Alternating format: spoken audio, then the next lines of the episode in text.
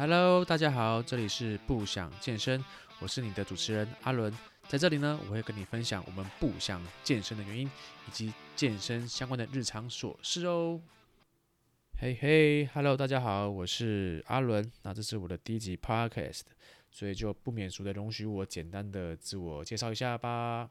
我从事健身产业啊，其实已经将近四年多的时间，将近五年了。那在过程中，我上了非常多的研习课。因为我觉得上研习课是推进我在这产业当中一个很重要的动力。那在过程中，我也涉猎了非常多各类学术门派，也包括了，比如说何立安老师的肌力与体能训练，然后 functional pattern 矫正性的训练，还有一些特殊族群，比如说怀孕妇女、运动员等等的，我几乎都有所呃涉猎。所以我之后也会跟各位分享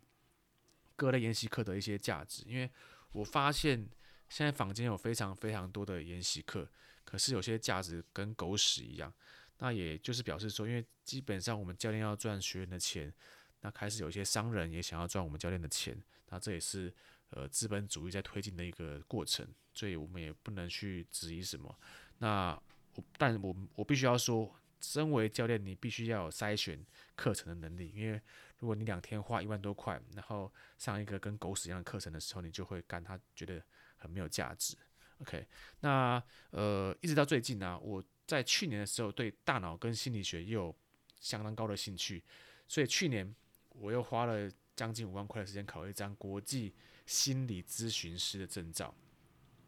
那我考这个证照的主要目的是希望把健身跟心理学可以结合在一起的，因为我发现到现在。呃，还没有人在接触这一块，也也发现到很多人不愿意健身的主要原因，我有大概分为两个类型。第一个是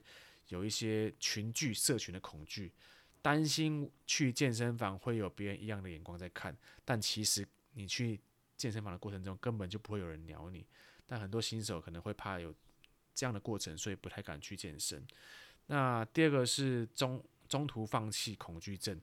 意思就是说。很多人在呃跨出第一步去运动之后，然后可能在你的教练跟你说，我可以帮你设计一个课程，在半年一年的时间帮你达到目标，然后结果经过了这个时间之后，你发现靠背我一点都没变，然后每周每个月呃去运动这么辛苦，每周可能去两三次、三四次、四五次，然后每次练得跟狗一样，结果都没有任何的进步。那过程过了一个月、两个月、三个月，可能就会因为没有进步的过程中，然后就放弃。那当然，我们撇除专业的能力不讲，其实它跟心理的状态也有很大的影响，因为很多人都是不够坚持。那如果你把这个心理状态跟健身结合在一起的时候，你会发现到，其实健身的过程中是非常缓慢的。当然，如果你可以结合心理的话，